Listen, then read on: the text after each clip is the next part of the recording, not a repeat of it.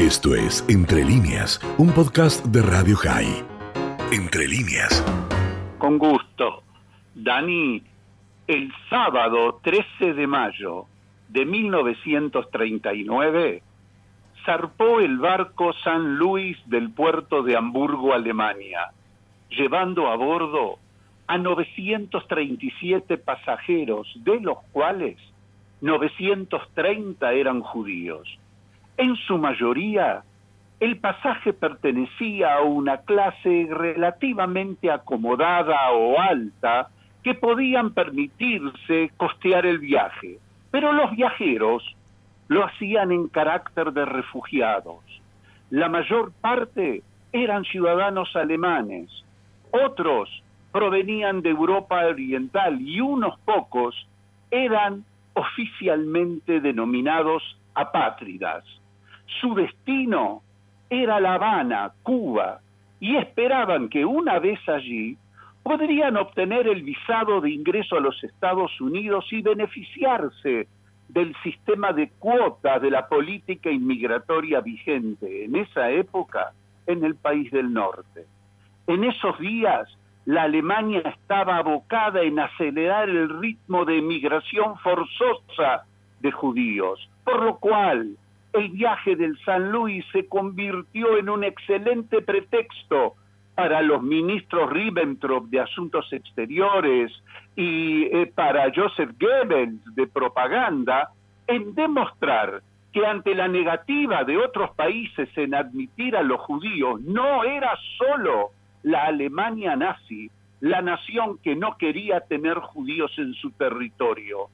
Ya la conferencia de Vian había demostrado el desinterés de una treintena de países en recibir a refugiados judíos. El capitán del San Luis, Gustav Schroeber, era un marino alemán antinazi que permitía el desarrollo de actividades religiosas a bordo de su nave y también exigía de su tripulación el brindar las comodidades necesarias a los pasajeros judíos. Al llegar a las costas cubanas, la nave recibió una notificación de las autoridades con la negación en otorgar asilo a los pasajeros. Ese mismo año, el gobierno del presidente cubano Federico Laredo Bru había dictado un decreto ley, el 937, que condicionaba el ingreso a territorio cubano según el solicitante, distinguiendo dos categorías claras, los turistas y los refugiados, pero nunca quedaba claro la diferencia entre ambas figuras, hecho que daba lugar a un tráfico de influencias y a casos de corrupción. Referente puntualmente a este caso, los refugiados necesitaban una visa de entrada con un costo de 500 dólares y demostrar que no iban a representar una carga pública para el Estado cubano. Además, debían contar con una autorización por escrito de la Secretaría de Estado y Trabajo de Cuba. Los pasajeros judíos del barco ya habían obtenido los permisos de ingreso a Cuba. El visado había sido gestionado por el director general de inmigración de Cuba, un tal Manuel Benito González, quien había recibido el pago a beneficio personal de 160 dólares por visa emitida.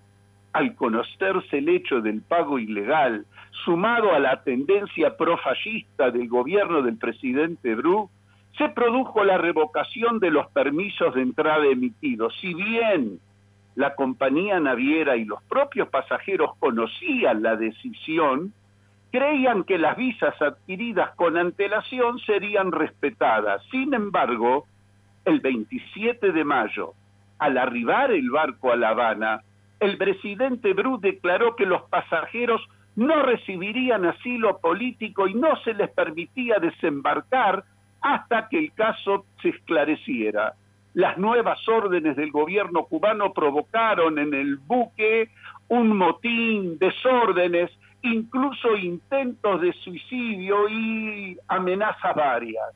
Finalmente, 29 solamente 29 de los 937 pasajeros lograron desembarcar. Seis de ellos no eran judíos, cuatro españoles y dos cubanos, y a los 22 pasajeros se les consideró válidos los documentos de entrada. Un pasajero bajó, descendió porque había que internarlo por un intento de suicidio. Es importante, Dani, destacar que cinco días antes de la zarpada, de la salida del San Luis, se convocó en La Habana a una enorme manifestación contra el ingreso de judíos a Cuba que resultó ser la expresión antisemita más grande en toda la historia cubana. La misma fue patrocinada por un expresidente, Grau San Martín, que urgió a los cubanos a luchar contra los judíos para echar hasta el último que esté en sus tierras. Según las estimaciones de los periódicos, la manifestación tuvo 40.000 personas presentes. Ante la dramática situación de los pasajeros en Cuba, el Joint de Estados Unidos envió a su representante Lawrence Branson a La Habana para negociar el desembarco del pasaje a tierra, pero el presidente cubano no se movió. Insistió en que el barco debía salir del puerto de La Habana antes de iniciar incluso las negociaciones. El 2 de junio el San Luis zarpó de La Habana el capitán Schroeder dirigió la nave a un área entre la Florida y Cuba mientras seguían las negociaciones y la incertidumbre se apoderaba de los refugiados al no recibir respuestas de la isla. En esos momentos, Estados Unidos anunció que también el país del norte se negaba a aceptar a los refugiados debido a una directiva del presidente Franklin Delano Roosevelt. Esta expresa decisión estaba fundada en que la ley estadounidense debía respetarse y que los refugiados del barco no debían ser incluidos en las cuotas existentes para la inmigración de Alemania. El gobierno americano sostenía que esto privaría a aquellos ciudadanos alemanes que esperaban en la propia Alemania obtener las visas acordadas por los Estados Unidos. Incluso se encontraban muchos judíos esperando tal autorización. Diversos analistas, historiadores y periodistas afirman que la verdadera razón de la negativa cubana en permitir el ingreso del pasaje del San Luis fueron las presiones ejercidas por el Departamento de Estado norteamericano, ya que el ingreso a ese país serviría de trampolín para luego ingresar a los Estados Unidos. Of the record, se comentaba que el presidente Roosevelt intentó recibir una parte de los pasajeros, pero la oposición vehemente del secretario de Estado Cordell Hall de ese entonces, junto a políticos demócratas del sur, le impidieron tal decisión. Incluso los políticos llegaron a amenazar a Roosevelt con retirarle el apoyo a las elecciones presidenciales del 40 si autorizaba la entrada de los judíos. Finalmente, el San Luis no se le permitió el ingreso a Estados Unidos y siguió navegando en un espacio vacuo entre Florida y Cuba.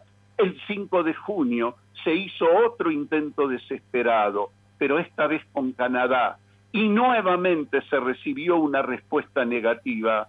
El jefe de inmigración canadiense, Frederick Blair, un hombre hostil a la inmigración judía, persuadió al primer ministro canadiense Mackenzie King de no intervenir en el tema.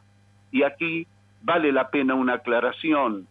Hace cuatro años, en mayo del 2018, el primer ministro canadiense Justin Trudeau se disculpó públicamente junto a la Cámara de Representantes por haber negado el ingreso a los refugiados judíos ante la imposibilidad de continuar en la búsqueda de posibles destinos y en una situación de amotinamiento y escasez de alimentos, el capitán Schroeder tomó la decisión de regresar a Europa.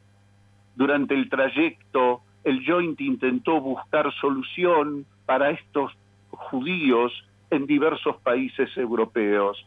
Al llegar la nave al puerto de Amberes, el gobierno belga acordó aceptar a 214 pasajeros, 288 lo hicieron en el Reino Unido, 181 fueron recibidos por Países Bajos y 224 fueron finalmente hacia Francia. Muchos de los absorbidos, Dani, en esos países murieron, fueron asesinados más tarde en la Shoah. Aproximadamente 217 de todo este pasaje murió en los campos de exterminio. Después de la Segunda Guerra Mundial, el capitán Gustav Schröder recibió una medalla de honor del gobierno de la Alemania Occidental por su accionar y Yad Vashem lo reconoció como un justo de las naciones por su heroísmo y por el coraje en tratar de salvar a sus pasajeros judíos que nadie quería. Esto fue Entre líneas, un podcast de Radio High. Puedes seguir escuchando y compartiendo nuestro contenido en Spotify, nuestro portal radiohigh.com y nuestras redes sociales. Hasta la próxima.